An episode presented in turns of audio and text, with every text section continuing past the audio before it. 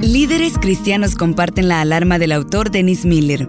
De 60 pastores y ayudantes juveniles de tiempo completo entrevistados, el 93% describieron como bastante o muy serio el fenómeno actual del rechazo de la fe, consistente en que alguien que nació en un hogar cristiano rehúsa identificarse con la fe de sus mayores. Carl Spackman.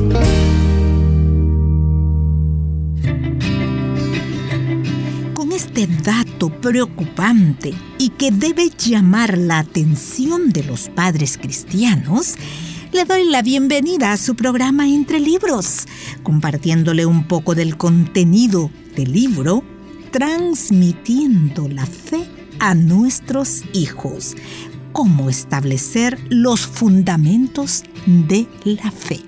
Ese es el título del libro vaya reto que tienen los padres cristianos. Bienvenidos.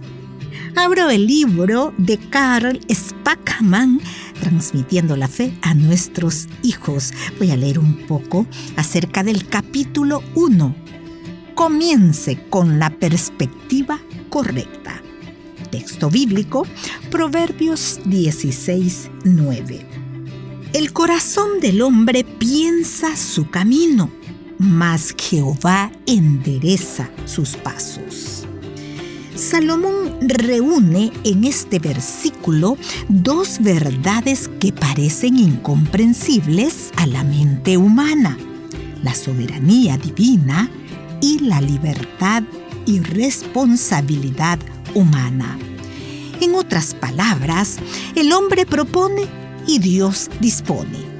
Estas son las dos perspectivas a través de las que debemos ver toda la vida, incluyendo lo que les pase a nuestros hijos. Por ejemplo, si los vemos solo a través del lente de la responsabilidad humana, tendremos una imagen distorsionada de la realidad. Pensaremos que su bienestar y los resultados dependen únicamente de nosotros.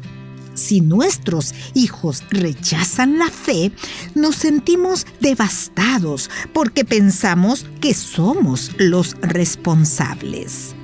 En más de una ocasión he visto en mi oficina a padres sufrientes que me preguntan, ¿dónde nos equivocamos?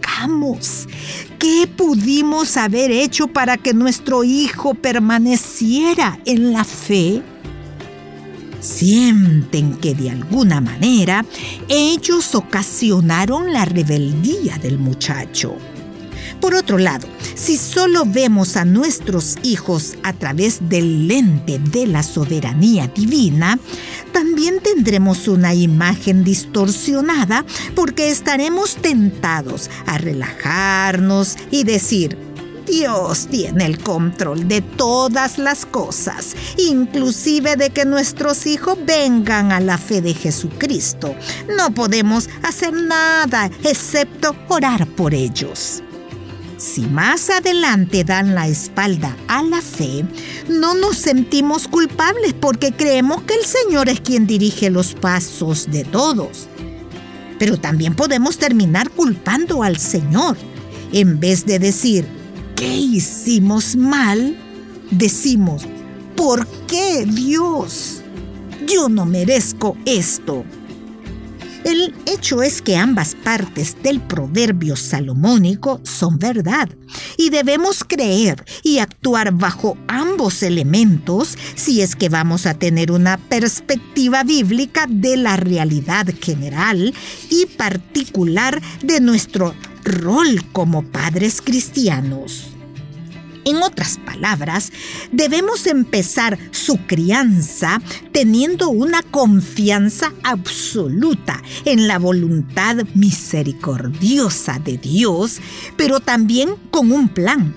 Debemos conocer a dónde queremos llevar a nuestros hijos y la mejor forma de lograrlo. Entre más familiarizados estemos con las directrices divinas y las sigamos fielmente, estaremos más seguros de que Dios nos conducirá a salvo hasta el final del camino. Solo entonces podemos enfrentar las tormentas de la vida que con seguridad vendrán en el proceso de crianza con la certeza de que todo lo que suceda está bajo su control. Tenga una perspectiva clara de sus metas. Debemos conocer cuál es la naturaleza espiritual de nuestros hijos cuando nacen, pero también debemos saber qué queremos ver en ellos. Como padres cristianos, no solo deseamos que lleguen a ser adultos maduros, que se desempeñen independientemente, sino también que confíen en Cristo y tomen sus decisiones basados en su fe. Nos gustaría que apreciaran la vida desde el punto de vista divino y que vivieran para la gloria de Dios. Este libro, cuya lectura comparto, inicia cada capítulo con un principio formativo de la fe quiero dejar para finalizar mi tiempo el que corresponde a este capítulo 1. Dice así. Para ayudar a nuestros hijos a tener una fe perdurable en Cristo, debemos empezar su crianza teniendo una perspectiva adecuada de su naturaleza espiritual. También debemos tener una visión clara de la meta de este proceso en lo que se refiere a su condición espiritual resultante. Creo que la intencionalidad con la que de manera responsable criemos a los hijos bajo los principios de la palabra del Señor dará grandes resultados. Bendiciones y hasta la próxima. Escuchar este programa en SoundCloud. Busca el perfil de Radio Restauración. Ingresa a listas y luego clic en Entre Libros.